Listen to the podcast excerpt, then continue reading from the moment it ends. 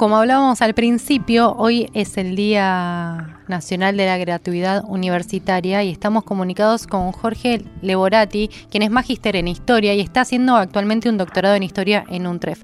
Buenos días Jorge, Mercedes y Mariano te saludan. Hola, sí, buenos días. ¿Cómo estás? Bien, bien. Muchas gracias por recibirnos. Contanos, Jorge, ¿de qué se trata este doctorado en Historia en UNTREF? Bueno, mi, mi trabajo de mi investigación tiene más o menos una duración aproximada ya de cinco años y estoy trabajando con el desarrollo de la educación en la provincia de Buenos Aires entre 1946 y 1952, que es el periodo de la gobernación de Domingo Mercante. Sí. En el, en el periodo se dan situaciones muy particular por, por el crecimiento del sistema y por la resolución de una serie de cuestiones centrales como era la, problemática de la edificación escolar y de las condiciones de asistencia de los alumnos a las escuelas. Así que eh, eso implicó una acción de Estado muy fuerte y, este, y fundamentalmente otras innovaciones como la incorporación de la enseñanza preescolar al sistema educativo y posteriormente la la creación de los institutos superiores de formación eh, pedagógica que dieron origen al nivel terciario en la provincia de Buenos Aires. Y con respecto a las universidades en ese periodo, ¿cómo era el sistema?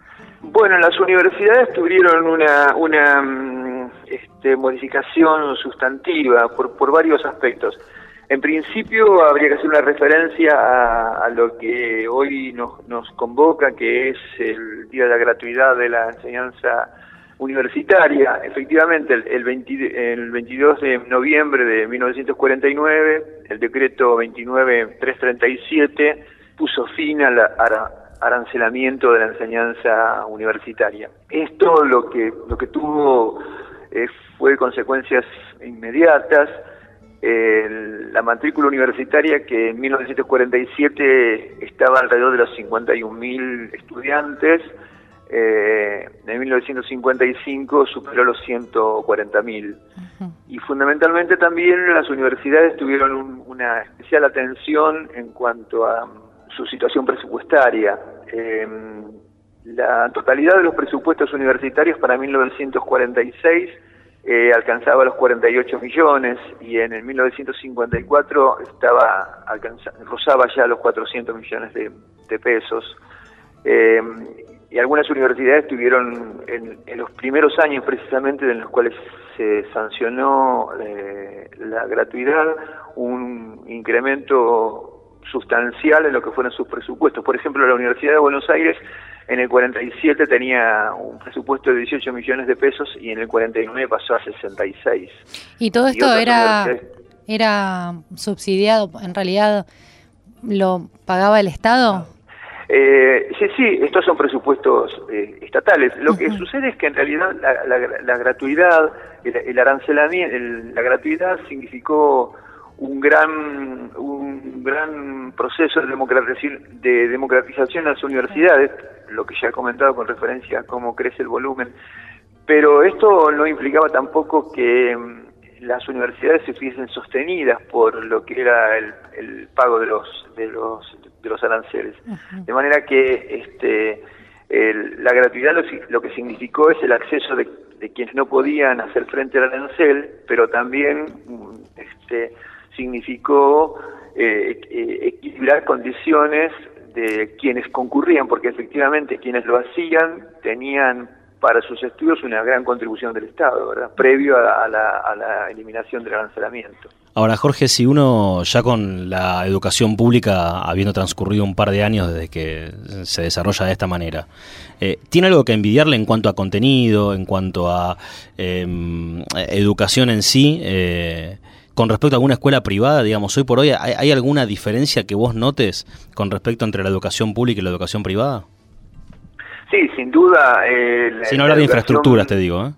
La educación eh, pública sufrió un proceso de deterioro sustantivo, en, general, fundamentalmente, eh, a partir de los años 90, y este, este, esto en términos generales, en, considerando los distintos niveles, ¿verdad?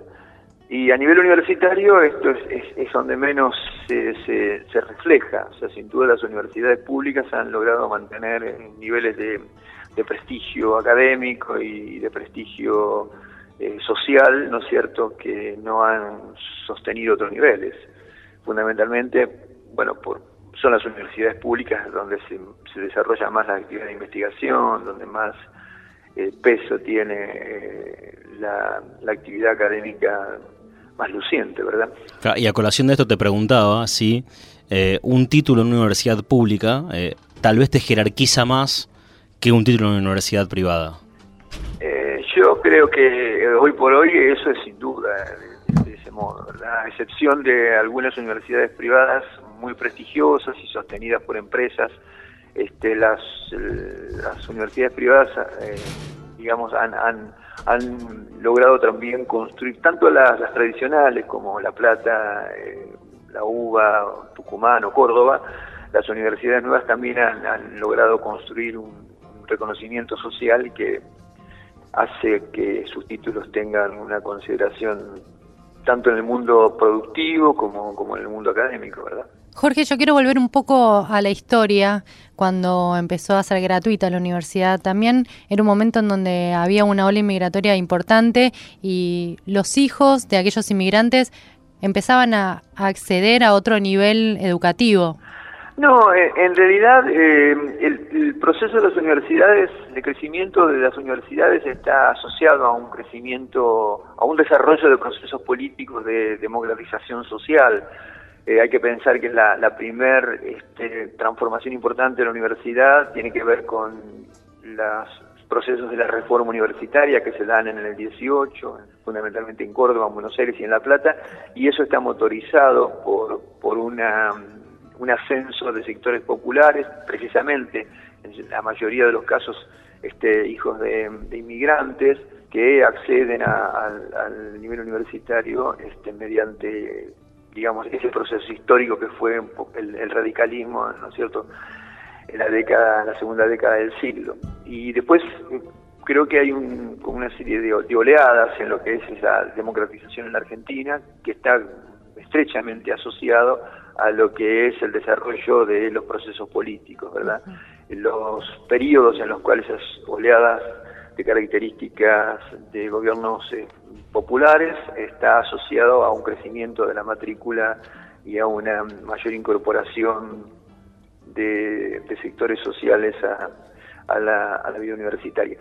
Hay también otra referencia que hacer con, con, relación a este mismo tema que, nos convoca de del desarancelamiento de las universidades.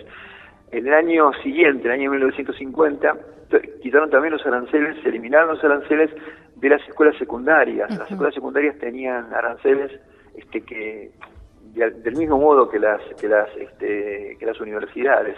Eso también es un fenómeno importante a señalar porque durante el periodo del peronismo el crecimiento, si se quiere, más significativo fue de la escuela secundaria, ¿verdad? Y en la actualidad nosotros tal vez estamos más acostumbrados a ver universidades en, en los grandes centros de las ciudades, en las grandes ciudades. ¿Cuál es la importancia, por ejemplo, en Buenos Aires de una universidad en el conurbano?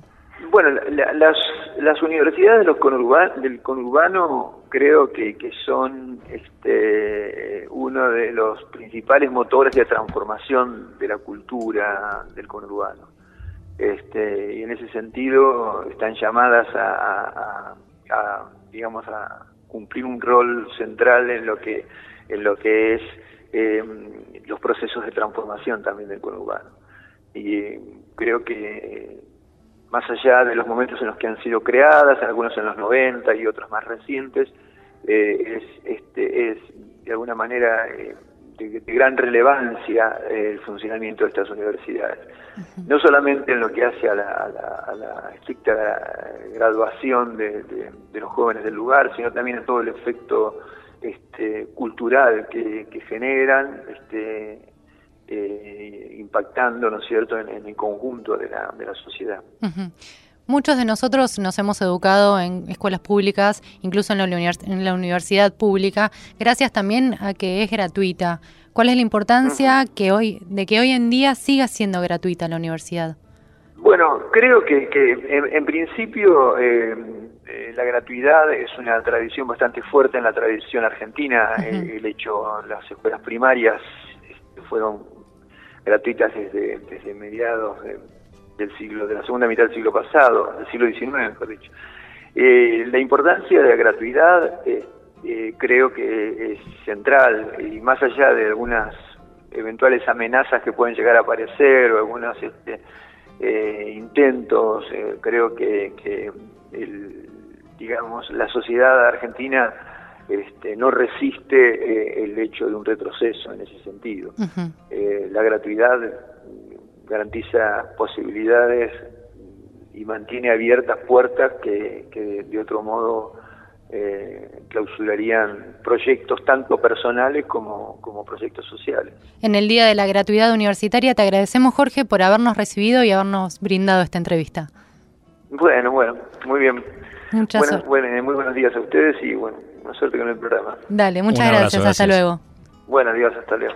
Hablábamos con Jorge Leborati, magíster en Historia, que, quien actualmente está cursando el doctorado en Historia en la Universidad de 3 de Febrero hablamos de la importancia de la gratuidad de la universidad pública. Yo estudié en la UBA y también en, una escuela pública, así que agradezco y banco la educación pública. Sos una hija de la universidad pública, de, la educación pública. Sí. Muy bien. De la universidad pública.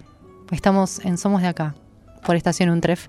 Nos escuchás en estacionuntref.com, en Tuning, buscando Estación Untref y nos adobás con el hashtag Estación Untref en Twitter. Nosotros seguimos acá y vamos a escuchar a Las Pelotas con Será.